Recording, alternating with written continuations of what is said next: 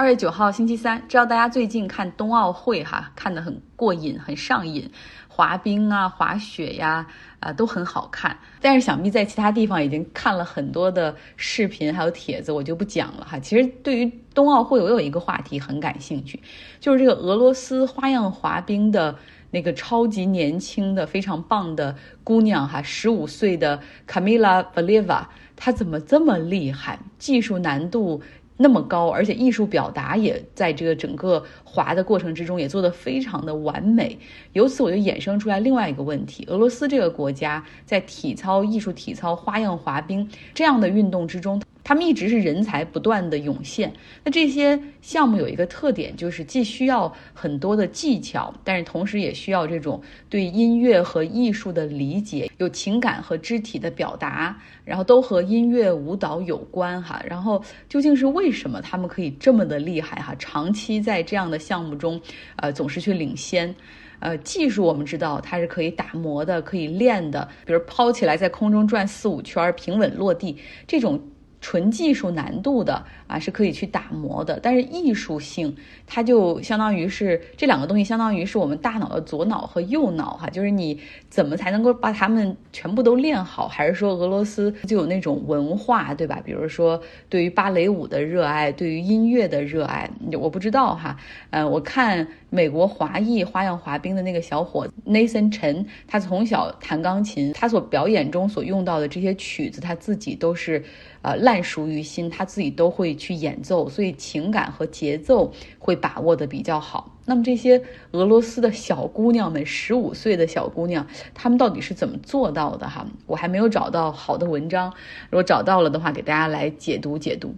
昨天预告了，今天主要讲硅谷的一个非常知名的风险投资人彼得蒂尔。不同的人认识他是通过不同的角度和事件，比如说创业者了解他，大概通过他那本书哈，《创业宝典：从零到一》。呃，还有人可能关注政治，了解他是知道他是硅谷里极少数支持特朗普的那个有钱人。啊，然后呢，还有人知道她是同性恋，有自己的丈夫啊，但是她又不认为旧金山湾区是一个适合她生活的地方，对她很不友好等等，然后她就一气之下还搬到了南加州去，加入了新西兰国籍等等。还有人知道他是因为 Facebook，他是 Facebook 第一位外部投资人。他十八年前在二零零四年的时候就认识了扎克伯格，当时他给扎克伯格开了一个五十万美元的支票，说我给 Facebook 估值四百九十万美元，然后就这样拿到了百分之十的股权和一个董事会的席位。呃，那他之后就陪着扎克伯格哈一路走下来，二零一二年上市，然后这个公司的市值突破千亿哈。哪怕是后来扎克伯格已经成为了世界首富的前五，他和彼得蒂尔的关系依旧很好，都说彼得蒂尔是他的心腹哈。就彼得蒂尔 always can has his ear，就是他总能说一些让小扎能够听得进去的话。那扎克伯格也一直是说彼得蒂尔的存在让 Facebook 的董事会那个意识形态有了多样性，因为彼得蒂尔代表着那些保守派。最近呢，五十四岁的彼得蒂尔宣布辞去 Facebook，也就是现在这个公司改名字了嘛，叫 Meta，啊，然后辞去 Meta 这家公司董事会的一个职位。他呢将专注于今年十一月份的中期选举。他认为今年的中期选举对于改变美国发展方向至关重要，同时他也要争取这场胜利，哈，为特朗普重返白宫奠定基础。在今年的中期选举中。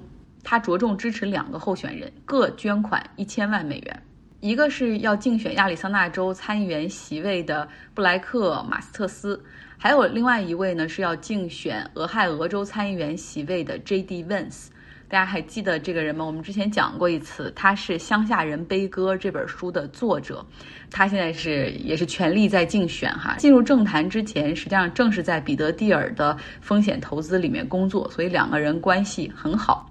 那彼得蒂尔为很多共和党的大佬都捐过款，所以他在华盛顿 D.C. 有很多人脉。在二零一九年十月份的时候，当时他还带着扎克伯格去到白宫哈，和特朗普进行了私人晚宴。在二零二零年的时候，当时我们知道，在 Facebook 里面，包括很多员工以及外部的很多媒体，都有很多呼声要求 Facebook 要限制特朗普的发文，那些极右的、种族歧视的、反疫苗的、反科学的、煽动暴力的啊，东东应该标注出来。但是 Facebook 一直都没有采取任何行动。那个时候，大家批评说，主要是因为彼得蒂尔在董事会里面啊，以及就是扎克伯格还是会给他几分面子等等。这一切直到二零二一年啊一月六号，那些暴徒冲击国会山那天，Facebook 才在那一天之后做出了改变，彻底给特朗普禁言。那说说彼得蒂尔他这个人的经历吧。他是德国裔的移民，出生在德国法兰克福，所以他有德国国籍。一岁左右的时候，他跟着这个做化学工程师的父母来到了美国，先是在克利夫兰定居，因为他爸是在矿业公司里面工作，所以在十岁搬到加州旧金山湾区之前，他是一直是跟着父亲的工作在走哈，就是小学就换过七个。他的父亲母亲都是虔诚的基督教徒，然后都是共和党的拥趸哈，这一点也基本上都是遗传给了彼得蒂尔。彼得蒂尔很喜欢下国际象棋，也喜欢看科幻小说，他是托尔金的爱好者。后来他那些创业公司啊，或者是那些基金的名字，有六个都是来自于托尔金的书。他学习比较好，尤其是喜欢数学。后来大学进入到了斯坦福，本科是学哲学哈，然后思想是比较倾向于那种保守派，主张个人主义和绝对的自由。然后还跟这个他的同伴们创办了一个什么斯坦福评论哈，然后专门是写一些保守派的评论和文章。后来呢，他又在斯坦福读了法学院，毕业之后短暂的当过上诉巡回法院一个保守派大法官的书记员。随后呢，他又进入到了律师事务所工作，啊，做证券律师。但是干了七个月之后就觉得无聊透顶，然后又进入到华尔街去做衍生品的交易员。一九九六年的时候，他回到了旧金山湾区，感受到了那种。朝气蓬勃的互联网创业热潮，所以他拿了一百万美元创办了风险投资公司，中间投出了像 PayPal 就这支付公司 PayPal 就支付宝的美国这个版本，然后还有 Facebook 这样的独角兽。那 PayPal 这中间还有一段他和马斯克的故事，对，就那个钢铁侠，硅谷钢铁侠伊隆马斯克。呃，当时呢，彼得蒂尔他是和三个人联合创办了数字支付公司 PayPal。其实 PayPal 的概念最早，其实他们是想做这种数字货币的支付，哈，有点像现在比特币和区块链的概念。呃，但是但是呢，那个时候想圈用户都比较难，因为互联网也刚刚兴起没有多久。他们之后呢，发现哎，在同一个楼层里面就有一家。也是跟他们做同样差不多的数字支付的公司，叫 X.com。这个公司的创始人是马斯克，两家公司是邻居哈。然后也发现，哎，这个就是需要你给很多优惠的力度才能够让用户去注册，所以两家公司都是亏损的状态，就决定说不如一起合并吧。合并之后，因为这个 X.com 他们的份额更大，所以马斯克他做了 CEO，彼得蒂尔做副手。两千年纳斯达克崩盘之后，彼得蒂尔就离开了公司。不过几个月之后，哈，当时刚刚结婚的马斯克正在度蜜月，然后一群 PayPal 的高级员工就发动了一场公司内部的政变，就威胁说马斯克必须下台，然后要不然他们就全部集体辞职。然后马斯克妥协之后呢，彼得蒂尔重新回来当了 CEO，他也开出了很多条件，就是什么我要更多股权，要给我更多的薪水等等。大概一年多之后吧，他把这个 PayPal 经营了一番，就卖给了 eBay，然后赚了钱以后离场。所以呢，规避规则、规避法律、抛弃商业伙伴、合作伙伴，甚至抛弃朋友，哈，这是彼得蒂尔的一些商业信条。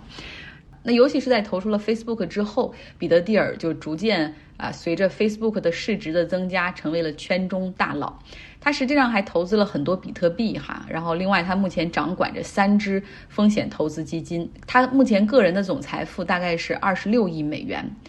然后他和特朗普的关系非常的好，是特朗普早期的捐款人。特朗普竞选总统成功之后，他又加入到了特朗普的那个过渡团队哈，去做这个互联网还有经济方面的一些政策顾问。甚至当时就是后来特朗普当选总统，有机会提名大法官的时候，很多人都猜测说他可能会把这个许给彼得蒂尔，因为彼得蒂尔也有法学嘛，也在法院短暂工作过，做过律师啊。幸好没有，嗯，那。